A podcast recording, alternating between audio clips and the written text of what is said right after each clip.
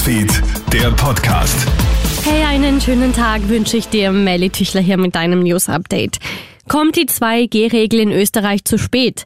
Die Situation in den Spitälern ist dramatisch und das Personal jetzt schon am Limit.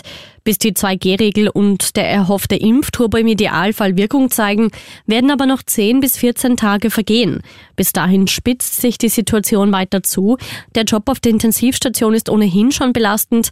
Corona sorgt aber regelrecht für Frust. Das sagt Walter Hasebeder, Präsident der Gesellschaft für Intensivmedizin im Krone-Hit-Interview.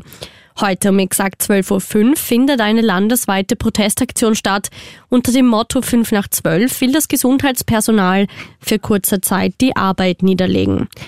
Braucht Oberösterreich einen Lockdown? Bei der 7-Tage-Inzidenz hat das Bundesland jetzt als erstes die 1000-Marke gesprengt.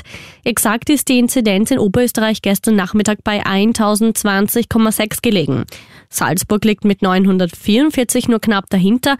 Noch hofft man, dass die Maßnahmen der Bundesregierung eine Wende bringen, doch immer mehr Experten raten zu regionalen Lockdowns. Tausende Migranten haben in Belarus an der Grenze zu Polen eine weitere Nacht in der Kälte verbracht. Zwei größere Gruppen sollen es Medienberichten zufolge gelungen sein, die Grenze zu durchbrechen. Einige der Migranten seien nach Belarus zurückgebracht worden, andere seien auf freiem Fuß, heißt es gestern. Und ein Australier befreit sich mit Hilfe eines kleinen Gürtelmessers aus dem Maul eines Krokodils.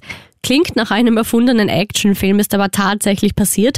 Ein 60-jähriger Mann fischt an einem abgelegenen Abschnitt eines Flusses auf der australischen Halbinsel Cape York, als ihn das rund vier Meter lange Tier attackiert. Es sei ihm gelungen, sein Messer vom Gürtel zu holen und dem Krokodil in den Kopf zu stechen, heißt es in einer Mitteilung des Ministeriums. Sein Zustand sei stabil.